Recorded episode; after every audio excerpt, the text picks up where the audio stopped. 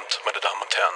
Die blutige Auseinandersetzung zwischen US-Präsident Trump hat dem FBI vorgeworfen, das Atomabkommen ist gescheitert. Nach dem Abgasskandal von Klimaschutzziele aufge... Halt! Wir wollen auch mal gute Nachrichten hören. Dann machen wir das selbst. Herzlich willkommen zu Ideen bewegen, dem Podcast mit guten Nachrichten von das Programm.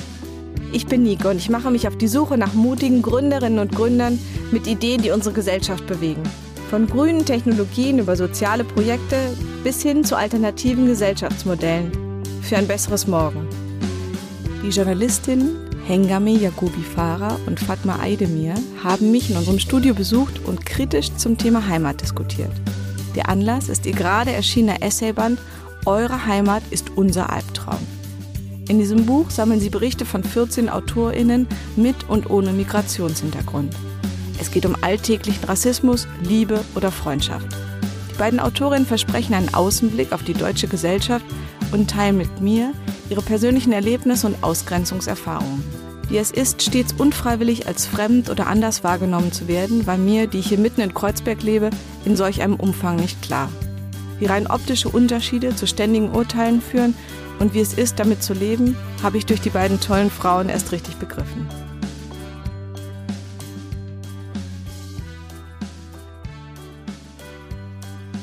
Fatma, magst du dich einmal vorstellen? Ich heiße Fatma, ich bin 32 Jahre alt. Ähm, ich bin Journalistin und Schriftstellerin. Ich arbeite als Redakteurin für die Tageszeitung Taz hier in Berlin und habe 2017 meinen ersten Roman veröffentlicht, Ellbogen. Ähm, mir ist es wichtig, so dieses literarische Schreiben und das journalistische Schreiben so gleichzeitig zu machen, so nebeneinander, weil ähm, mir beides wirklich Spaß macht. Dieses Buch, worüber wir heute sprechen, Eure Heimat ist unser Albtraum, ist so eine, ich würde sagen, so eine Form dazwischen, weil das ist ein Essayband, in dem viele literarische Texte drin sind. Aber ähm, es sind jetzt, ähm, also es nimmt schon äh, Bezug, direkten Bezug auf das aktuelle Deutschland, die aktuellen gesellschaftlichen Probleme, mit denen wir Autoren uns auseinandersetzen und ähm, genau. Roman schreiben, wie ging das? Ähm, War anstrengend zu Hause? Hast du Kopfhörer aufgehabt, die so den Schall ausgeblendet haben, oder? Es war, nein, ich bin weggegangen tatsächlich. Ich habe, ähm, also ich habe ja einen festen Job, von dem ich lebe als Redakteurin und habe mir immer wieder ein paar Monate unbezahlt freigenommen, um an diesem Roman zu arbeiten, weil ich gemerkt habe, ähm, gleichzeitig geht das nicht. Also ich kann nicht aus der Redaktion nach Hause kommen und dann noch am Roman schreiben, auch weil das zwei super unterschiedliche Formen des Schreibens sind und des Denkens irgendwie auch sind, ähm, war ich in der Türkei immer für ein paar Monate, also so drei aufeinander folgende Sommer, habe ich in, in Istanbul verbracht, um an meinem Roman Ellbogen zu schreiben.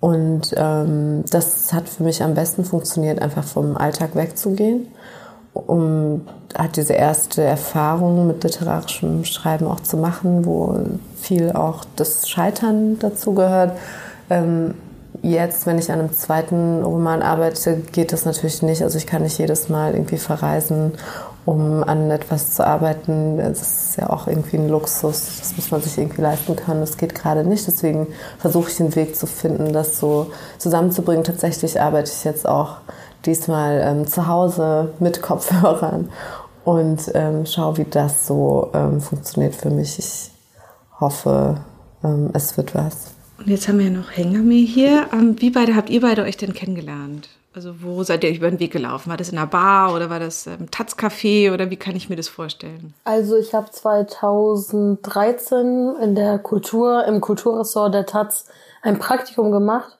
und Fatma hat da auch gerade gearbeitet und so haben wir uns eigentlich kennengelernt. Wir haben ein paar Mal zusammen Mittag gegessen. Mhm, in der Friedrichstraße, in der Rudi-Dutschke-Straße. Genau. Habt ihr euch quasi füreinander entschieden für das Projekt? Ja, für das Projekt erst letztes Jahr, also ziemlich genau vor einem Jahr, als wir uns mal auf einen Kaffee getroffen hatten und darüber gesprochen haben, was wir gerade lesen. Und ähm, wir haben beide so zwei unterschiedliche Bände gelesen, in denen so ähm, AutorInnen oder äh, teilweise aber auch einfach nur so InfluencerInnen oder KünstlerInnen, die Rassismus erfahren, über ihre Erfahrung innerhalb einer weißen Mehrheitsgesellschaft sprechen oder schreiben in dem Fall. Und wir haben darüber gesprochen, dass es schade ist, dass es in Deutschland sowas nicht gibt. Gab es da gar nicht? Also gibt es ganz wenig Literatur zu so einem Thema oder wie?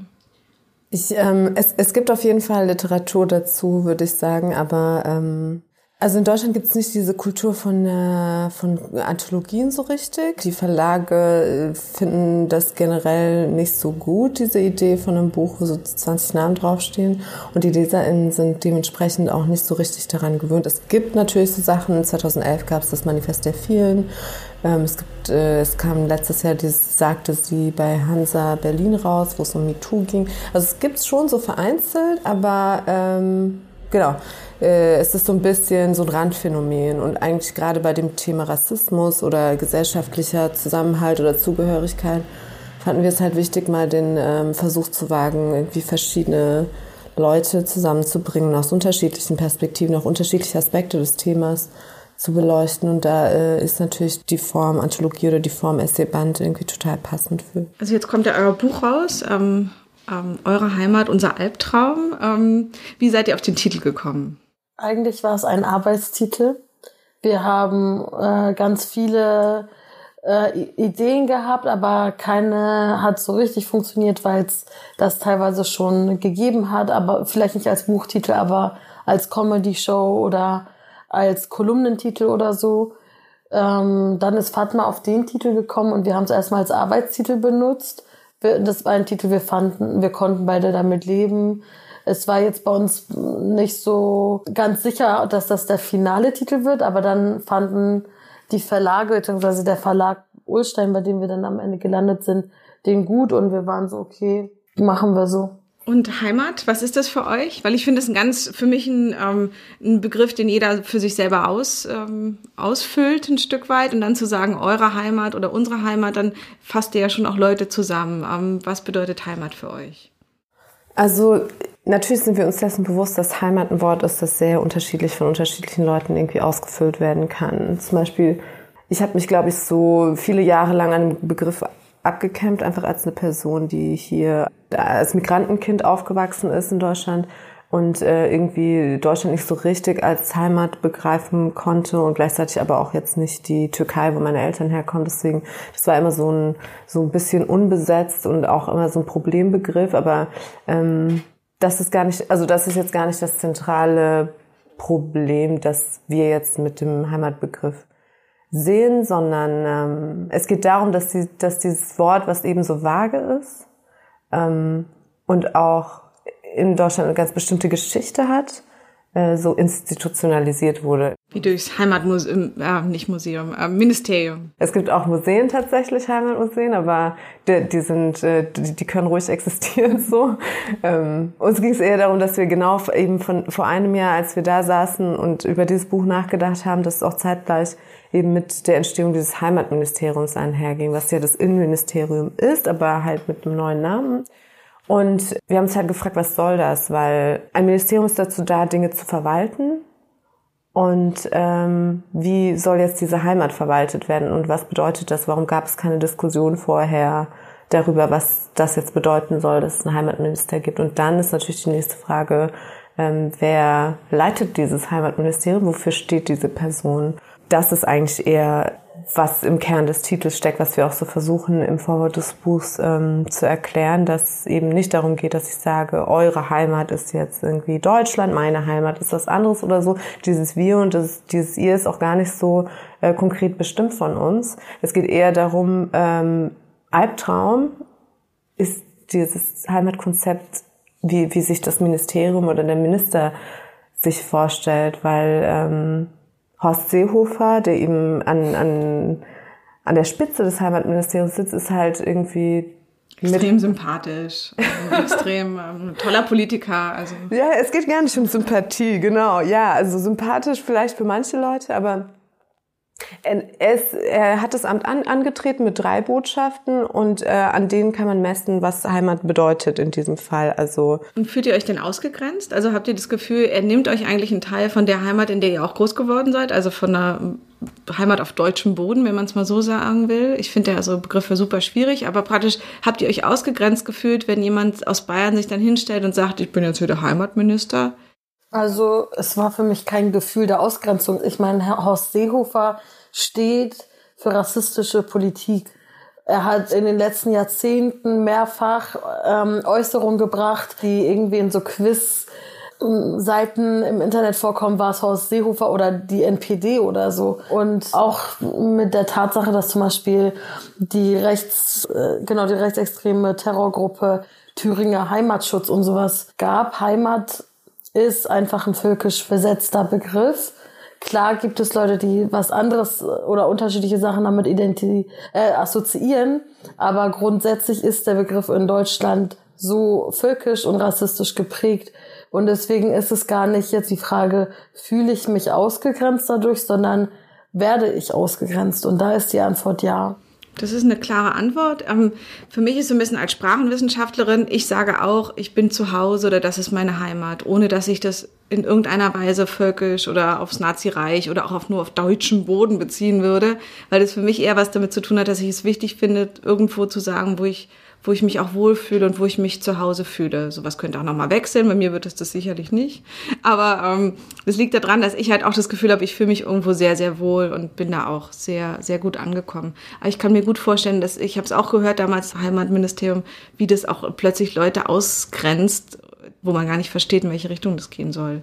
Ähm, ihr habt jetzt verschiedene Leute zusammengeholt, die ein bisschen auch erzählen, ähm, welche Albträume sie zum Teil auch erlebt haben, also mit Ausgrenzung, mit rassistischen Sprüchen. Du hast eine schöne Geschichte geschildert von Annikas, die dich in der Fußgängerzone fotografieren. Ich kenne das selber auch aus Zehlendorf. Ähm, wir hatten keinen einzigen Türken bei uns in der Klasse, natürlich niemand mit dunkler Haut oder so und das in Berlin in den 80er Jahren. Ähm, und da gab es dafür eine Menge Annikas und sobald jemand ein bisschen von der normalen westdeutschen Norm abgewichen hat, fiel es halt auch sofort auf. So fand ich die Geschichte auch sehr schön. Magst du das nochmal einmal erzählen, das Beispiel, was du hattest, also von so einem, von so einer feinen, ähm, täglichen Art der, des Rassismus und des Auffallens, die man vielleicht gar nicht so erlebt, wenn man nur in Kreuzberg wohnt oder nur in Stuttgart ist und blonde Haare hat?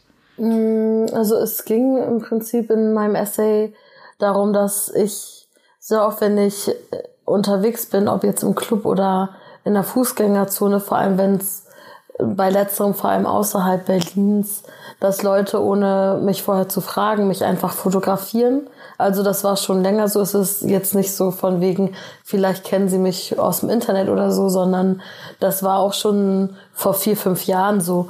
Und da ging es aber auch bei mir darum, dass ich es einfach auch, auch nicht zuordnen konnte, aus welchem Grund ich als was anderes oder eine andere betrachtet werde, ob es daran liegt, dass ich dick bin, ob es daran liegt, ähm, dass ich irgendwie nicht so einen spießigen Style habe oder so, aber dass diese Blicke ausgrenzend sind. Was ich trotzdem mag an deinem Essay ist, das ist natürlich ein klarer Vorwurf auch an eine bestimmte Seite, aber er hat trotzdem was Leichtes. Du hast es sehr humorvoll auch erzählt. Und das ist auch eigentlich so der Stil, der sich auch durch euer Buch zieht, dass ihr natürlich zum Teil auch ganz harte Geschichten erzählt, die mir auch, auch oft gar nicht so klar waren, weil ich gar nicht so einen, so einen Blick manchmal habe. Und trotzdem habt ihr auch was ganz Humorvolles, was ganz Positives und auch in schöne Geschichten gepackt. Ähm, wie ist das für dich, Fatma? Wo hast du schon so Ausgrenzung erlebt oder warum, warum hat dich das, ist es für dich wichtig, über solche Themen zu sprechen? Ähm, für mich ist es total wichtig, weil ich, ähm, weil ich das, weil ich das Gefühl habe, dass es ähm, auch für alle, die irgendwie Rassismuserfahrungen haben, aber auch Erfahrungen mit ähm, Homofeindlichkeit, Transfeindlichkeit, ähm, Sexismus, darüber zu sprechen, sich mit anderen zu, darüber zu unterhalten oder eben Texte darüber zu veröffentlichen, äh, schafft auch eine Basis, um sich mit anderen zu solidarisieren, die ähnliche Erfahrungen gemacht haben. Das kann total ermächtigend sein für Leute, die sich sehr einsam fühlen, in vielleicht Zehlendorf oder auch irgendwo in Westdeutschland auf irgendeinem Kaff. Ähm, das ist äh, das Schwierigste an, an, diesen, an diesen Erfahrungen, Ausgrenzungserfahrungen ist ja meistens ähm, dieses Alleine sein damit und nicht darüber sprechen können. Und ähm, deswegen fand ich das wichtig und gleichzeitig ist auch, äh, du hast es vorhin so schön gesagt, das war viele Aspekte waren dir gar nicht so richtig klar. Ähm, mir auch nicht. Also wir haben die, die äh, eine Liste von Autoren zusammengestellt, Hengami und ich und ähm, haben die dann angefragt und waren auch total überrascht, dass direkt so viele zugesagt haben. Ähm, und dann haben wir erstmal mit allen abgesprochen, über welche Themen sie sprechen wollen. Wir haben ja so bestimmte Schlagworte wie Arbeit, äh, Zuhause und Blicke und so weiter. Und ähm, als die Texte dann kamen, war vieles dabei, was mich total überrascht hat. Und das Einzige, was wir vorgegeben hatten, war, schreib einen persönlichen Text. Äh, mach es nicht zu akademisch, mach es zugänglich für alle möglichen LeserInnen. Und ähm, manche Texte sind eben humorvoller, leichter geworden. Andere Texte sind total schwer geworden. Aber ähm, wichtig war uns nur, dass der Ton möglichst persönlich ist und dass es möglichst lesbar ist für alle Leute, die jetzt nicht irgendwie Gender Studies studiert haben oder so, sage ich mal. Und ähm, insofern, es war, ähm, das war eine coole Erfahrung und sehr überraschend, wie viele unterschiedliche Sichtweisen wir dann so versammeln konnten, die uns nicht so richtig bewusst waren aus unserem eigenen Alltag heraus. Das waren noch zwei, also auch Begriffe, die ich nicht so kannte. Othering, ähm, Silencing ähm, und äh, könnt ihr die mir einfach nochmal einmal erklären, so ein bisschen sagen, was das, ähm, was sie darunter fasst? Ähm. Also Othering ist im Prinzip das, was ich vorhin beschrieben habe, dass man zu den anderen gemacht wird. Also sozusagen, dass es diesen Prozess der Ausgrenzung gibt, dass ein Wir und Ihr erst entsteht. Das ist Othering. Ähm, ähm, auf Deutsch sagt man dazu anderen. Und Silencing bedeutet, jemanden zum Schweigen zu bringen und insbesondere marginalisierte Gruppen zum Schweigen zu bringen. Zum Beispiel, indem der Druck vor Sanktionen so groß ist, dass äh, Betroffene von Rassismus und Antisemitismus gar nicht sich trauen, über ihre Erfahrung zu sprechen, weil sie zum Beispiel Angst haben, ihren Job zu verlieren oder weil sie mit Hassmails bedroht werden und so weiter. Dieser Prozess ist Silencing. Und Colorism? Colorism ist ein Unteraspekt von Rassismus, in dem Menschen, die eine dunklere Hautfarbe haben, aufgrund dessen abgewertet werden. Also ich zum Beispiel habe sehr helle Haut und werde deswegen auch nicht den gleichen Rassismus erfahren wie jemand, der anders aussieht als ich, weil zum Beispiel auf der Straße Leute, wenn sie jetzt nicht so genau hingucken, nicht als erstes denken, oder ist eine Person, die nicht weiß ist. Die Artikel, die ihr zusammenfasst, die sind wirklich total interessant und gemischt und alles. Nur eben so dieser Titel macht in meinem Erleben schon so ein Wir und Dir auf, aber von eurer Seite. Und das ist so ein bisschen manchmal, ähm, das fand ich, finde ich manchmal nicht so einfach, dass ihr praktisch auch sagt, so weiße Mehrheitsgesellschaft und alles. Und dadurch macht man eigentlich auch schon auf, wenn ich in, in Chemnitz im Zug einen weißen Typen treffe mit Springerstiefeln, dann habe ich auch ein Bild davon im Kopf, was der halt denkt und wie der ist. Und es ist eigentlich ein bisschen auch, ähm, dass man eben selber auch jemand ansieht und dadurch auch eine bestimmte Schere im Kopf hat. Ähm, was ja auch ein bisschen schwierig ist. Was, was wäre denn eine Lösung daraus? Leute ohne Bewerbung, ohne Bild, ähm, nur noch sich die Stimme anhören, nur noch Podcast hören. Also wie kommt man auch selber daraus, dass ich natürlich denke, der junge Mann aus Chemnitz, der so komisch guckt, der wählt AfD. Ähm, also man ist ja selber auch in so Stereotypen gefangen.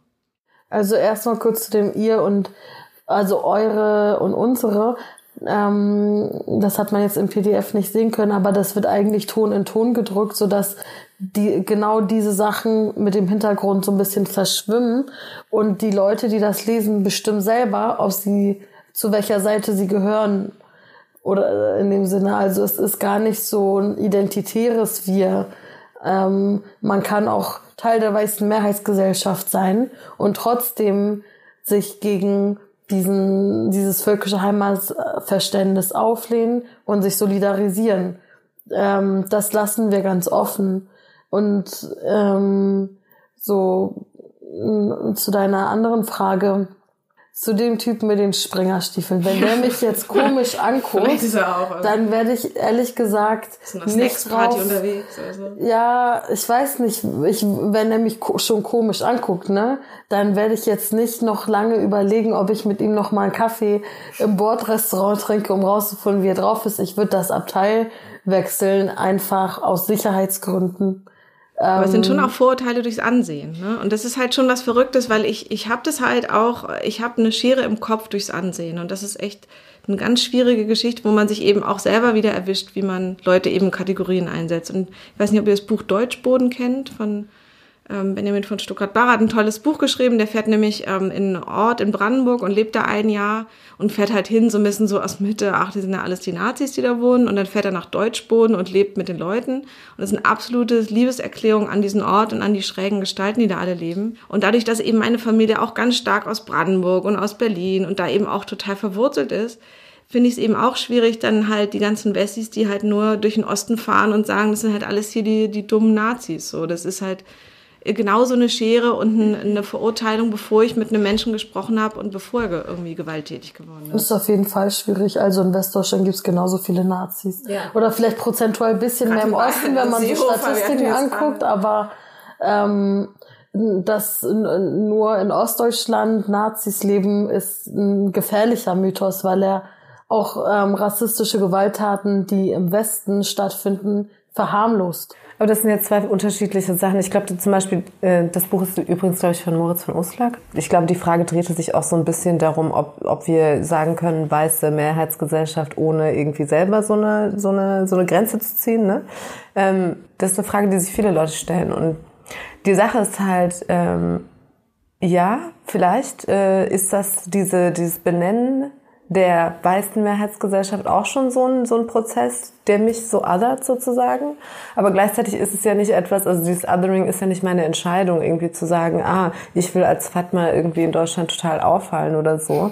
Ähm, es ist eher so, ich bin so wie ich bin und ich ändere meinen Namen nicht in Lisa um. Und das ist aber, äh, das kann, das kann zu Problemen führen. Also da, das meine ich halt. Und dieses, ich glaube nicht, dass wir Rassismus überwinden, indem wir Worte wie weiße Mehrheitsgesellschaft nicht sagen. Also man muss Dinge auch konkret benennen, irgendwie, weil das ist ja die Sache. Also zu schwarzen Menschen sagt man schwarze Menschen zum Beispiel, aber weiße Leute wollen nicht als weiß definiert werden, das weil das irgendwie unsichtbare Norm. Ja, weil das eine Norm ist. Also das ist dann normal. Warum nennst du mich weiß? So auf die Art ist dann so so der Umkehrschluss. Aber das ist halt das Problem und das da manifestiert sich ja schon ein Machtverhältnis, weil unsere Sprache formt einfach unsere Realität. Und wenn ich sag, wenn ich die eine Person als Schwarz benenne und die andere Person als Lisa benenne, dann heißt es, dass Lisa irgendwie der Norm entspricht und die andere Person nicht. Und darum geht es eigentlich eher in diesem Diskurs. Wäre es dann eigentlich nicht fairer, Farben ganz rauszulassen und eben eher von Mehrheit zu sprechen und nicht noch eine Farbe davor zu packen? Weil es kann ja auch sein, dass ein besonders dunkler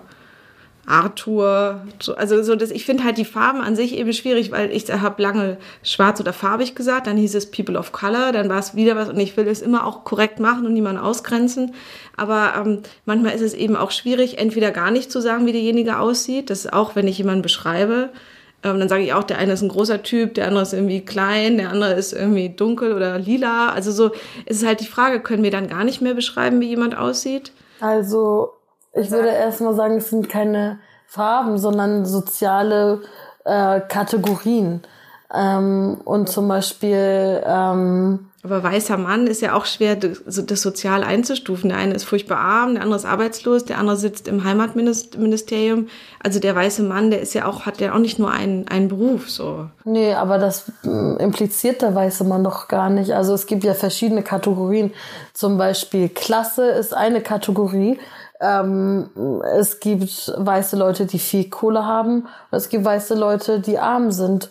Äh, trotzdem haben die eins gemeinsam, nämlich dass sie nicht von Rassismus betroffen sind. Viele verwechseln äh, privilegiert sein damit, ähm, dass es bedeutet, man hat ein schönes Leben, Leben, hat noch nie geweint, höchstens mal bei einer Romcom oder sowas, aber nicht, dass man, aber es gibt verschiedene Privilegien und man kann auf der einen Seite Privilegien haben und auf der anderen nicht. Zum Beispiel ich erfahre Rassismus, ich erfahre Sexismus, Fettshaming, aber ich habe auch einen akademischen Abschluss.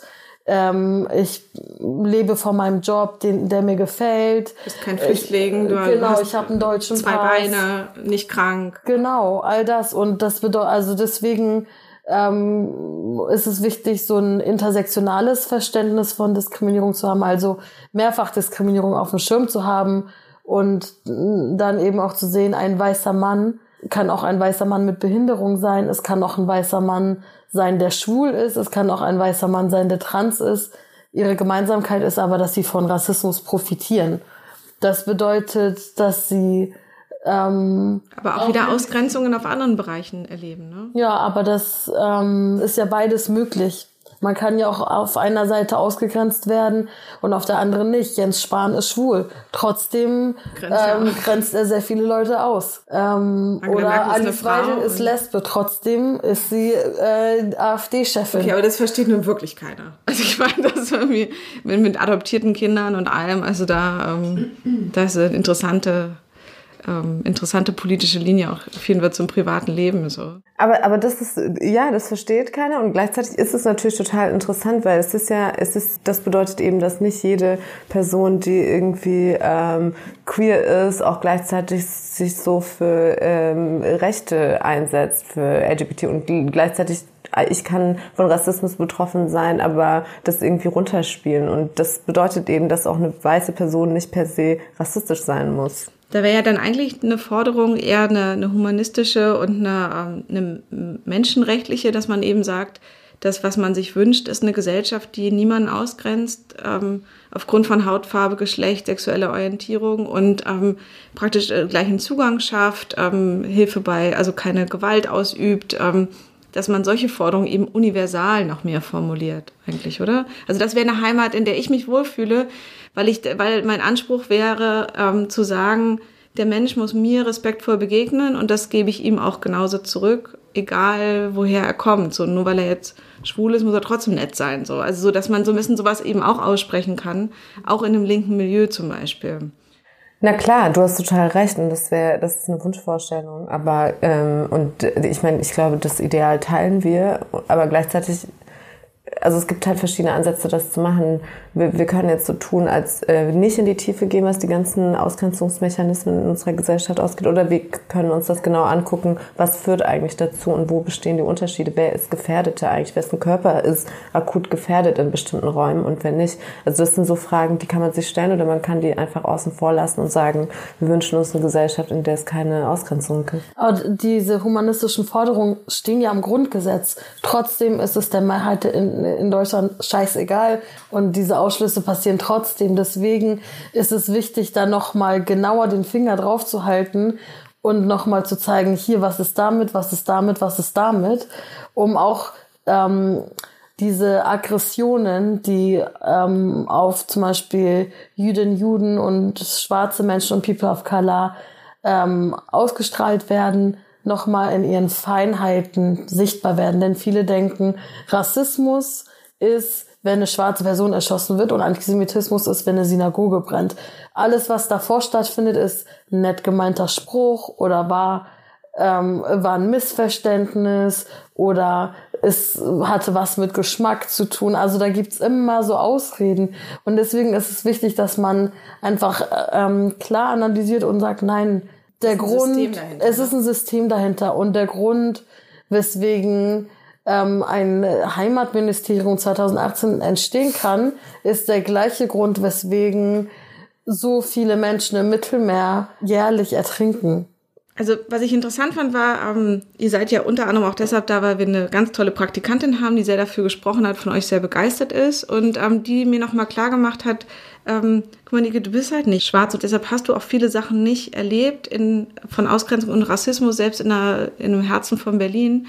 Ähm, und deshalb denkst du, es ist nicht so schlimm. Und das, glaube ich, ist mir durch euer Buch auch nochmal klar geworden, dass es auch viel, viel mehr vorkommt und viel vielfältiger ist und eben nicht nur der eine, der in der Regionalbahn angegriffen wird, von dem man in der Zeitung liest, sondern eben wirklich zu täglichem Alltagsrassismus überall kommt, so auf verschiedenen Ebenen und in verschiedenen Stärken. Und das ist eben ein ganz wichtiger und toller Aspekt auch, finde ich, wenn man euer Buch liest. Ähm, wir haben jetzt noch ein Thema und zwar ist ja 8. März jetzt Feiertag, der Frauentag. Wir haben schon einmal kurz darüber gesprochen und ähm, wir hatten jetzt so, wir haben darüber überlegt, wie kann man diese Demo machen, was kann man alles machen und auch bei den Frauen sind ja ähm, haben immer auch viele Varianten, für was Frauen alles stehen, von Equal Pay über Recht auf Abtreibung, auf ähm, Frauen- und Altersarmut ist es ja auch sehr divers, für was Frauen alles einstehen. Und da war es auch sehr schwer, die zusammenzubringen. Und da habe ich dann vorgeschlagen, ob nicht zum Beispiel auch ein Mann reden könnte. Und es war ein Riesenproblem mit dieser Gruppe. Ähm, ähm, die Vorstellung, dass auf einer Frauendemo sich eben zum Beispiel auch ein Mann für Frauenrechte einsetzt. Und das ist eben immer so ein bisschen, dass ich halt denke, eigentlich ähm, kann doch jetzt gegen Sexismus und Ausgrenzung ähm, und für eine gleiche Gesellschaft kann sich doch auch ein, ein Mann einsetzen oder ein, also so der, quasi, da bin ich doch jetzt wieder diejenige, die jemandem sein Geschlecht auch festschreibt und sagt, du bist jetzt der weiße Mann und deshalb darfst du nicht sprechen. Da bin ich ja eigentlich viel ähm, ausgrenzender als, als die andere Seite, finde ich immer. Wie seht ihr das? Dürfen, ich, dürfen Männer beim Frauentag reden? Ich denke, wenn Männer was Feministisches machen wollen, müssen sie nicht die beste Gelegenheit nutzen, ein Mikrofon zu greifen, sondern können damit anfangen, ähm, ihre Kumpels ähm, darauf anzusprechen, wenn die sexistische Sprüche klopfen oder ähm, sich sexistisch verhalten. Sie können damit anfangen. Zum Beispiel, wenn man jetzt als Mann konkret ähm, die Frauendemos ähm, unterstützen will. Was ist eigentlich mit Kinderbetreuung? Wer kocht irgendwie für die Frau, die dann von der Demo hungrig nach Hause kommt? Also ja, du lachst, aber das ist ja auch alles Arbeit, die immer eigentlich an Frauen hängen bleibt. Und wenn man wirklich sich solidarisieren will, dann kann man all diese Sachen erstmal übernehmen. Aber das ist nicht so populär, denn dafür bekommt man nicht soziale Anerkennung. Ähm, ist was anderes. Also man ähm, fühlt sich natürlich besser dabei, auf einer Demo zu sprechen, als ähm, zu Hause zu kochen und zu putzen. Und trotzdem, das ist die wichtige Arbeit. Und ähm, die, die muss übernommen werden. Aber eine gleiche Gesellschaft ist eben eine Gesellschaft, in der Menschen jedes Geschlechts leben. Und deshalb ist es doch eigentlich auch, wenn ich ein diverses Bild will, auch divers, wenn ich mal einen Mann aufs Podium fordere, wenn ich sonst immer fordere, dass auch Frauen auf allen Podien vertreten sind. Noch ist die Gesellschaft nicht gleich, noch gibt es sehr viele Machtstrukturen. Und da finde ich, dass ähm, egal ob es jetzt um Rassismus oder Sexismus oder Transfeindlichkeit geht, bis wir erstmal so weit sind, dass alle gleichgestellt sind, was noch eine Weile dauert. Also ich bin ehrlich gesagt nicht mal optimistisch, dass ich das noch miterleben werde. Aber bis dahin müssen wir eben Leute nach ihren Privilegien auch benennen, um es sichtbar zu machen. Wenn wir zum Beispiel sagen, ähm, diese Person pro profitiert von Rassismus oder von Sexismus, dass die auch guckt, was kann ich dann machen, weil für die soziale Positionierung kann man ja nichts.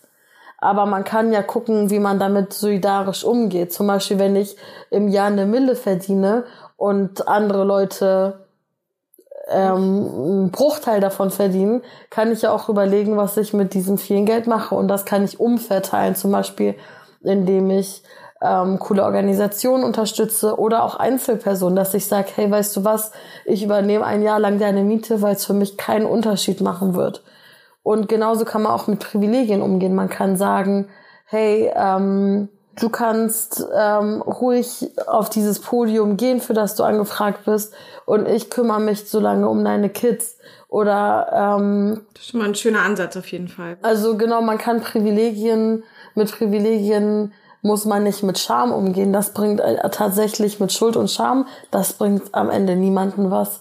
Ähm, sondern man kann konstruktiv damit umgehen und schauen, was kann, also wenn man wirklich ein feministischer Cis-Mann ist, dann äh, sollte man von sich aus auch checken, dass wenn, wenn nicht explizit ein Mann auf dem Podium gefragt ist, man sich jetzt nicht darauf drängen muss, sondern guckt, was ist eine sinnvolle Aufgabe. Aber in diesem Fall hätte ich das ja vorgeschlagen, quasi als Frau für Männer Solidarität und ähm, von daher hätte sich da ja auch niemand irgendwie gezwungen gesehen, sich dahin zu stellen. Ich fand es halt eigentlich ein bisschen schade, dass dann so totale Ablehnung von allen Seiten kam und dass sich dann alle wieder nur darin einig waren, dass das der Feind ist, was halt so ein bisschen ähm, eigentlich nicht unserer normalen Erfahrung entspricht, weil wir alle haben Väter und Brüder und äh, äh, Freunde, also so, so ein bisschen und dann halt zu sagen, ein Kampf wird nur alleine von einer äh, Gruppe geführt, das will ich ja, ich zeige mich auch solidarisch für, für Juden, die verfolgt werden, obwohl ich keine Jüdin bin, so und das ist ja eigentlich auch möglich. Aber Fatma, du wolltest noch was sagen. Ähm ja, ich wollte jetzt nur, genau, zu, äh, auch zu dem, was du jetzt gerade gesagt hast. Ähm, ich glaube halt, dass es so, das Interessante an diesem ganzen Ding ist eigentlich die Diskussion und der Prozess, also dieses Ausverhandeln. Wo ist, wo stehst du? Wo stehen die anderen? Warum sind die dagegen? Ist es wirklich so, dass die so ein einseitiges Feindbild haben? Oder steckt da irgendwie noch mehr dahinter? Warum wünschst du dir genau, dass dieser Mann da spricht und so weiter? Also ich glaube, dieses Verhandeln äh, zwischen euch, das ist irgendwie das ist irgendwie der Kernpunkt und das ist das, woran wir arbeiten sollten und wo wir hingucken sollten. Auch wo finden Diskussionen statt, wie verlaufen die, welche Positionen gibt es überhaupt. Und ich, deswegen auch unser, das Buch, was wir jetzt gemacht haben, ist jetzt gar kein Buch, das dir jetzt irgendwie Antwort, Antworten geben will oder eine Handlungsanweisung oder sagen will, so ist es und nicht anders oder so. Das ist gar nicht das Thema, würden wir uns auch gar nicht anmaßen. Es geht eher darum, bestimmte Sachen zu diskutieren und zwar ähm, auch Positionen im Buch zu vertreten, die vielleicht jetzt nicht so Mainstream-mäßig abends bei Markus Lanz irgendwie auch vertreten sind, sondern die einfach erstmal sichtbar zu machen, okay, solche Diskussionen gibt es. Ähm, und äh, wenn, wenn du als Leserin dich darauf einlässt, könntest du davon irgendwie profitieren, indem du dir eine Meinung dazu bildest. Du musst ja nicht mit allem einverstanden sein. Wir sind uns auch untereinander im Buch, alle 14 Autoren, nicht bei allem einig.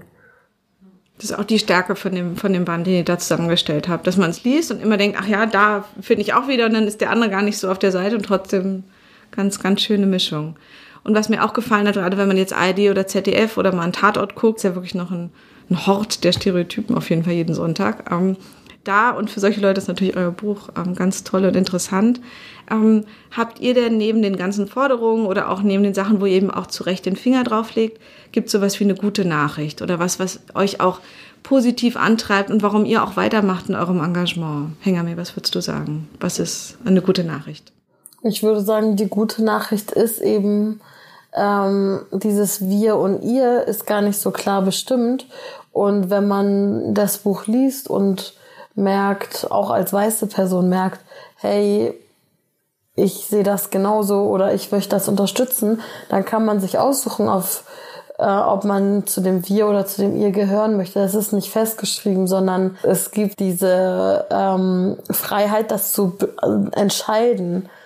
Das ist die gute Nachricht. Bin ganz schön. Fatma, noch eine Ergänzung zur guten Nachricht? Ja, ich würde sagen, die gute Nachricht ist tatsächlich, dass wir ähm, so ein Buch machen können, dass es einen Verlag gibt, ähm, der so ein Buch veröffentlichen will, dass so viele Autoren gleich dabei sind.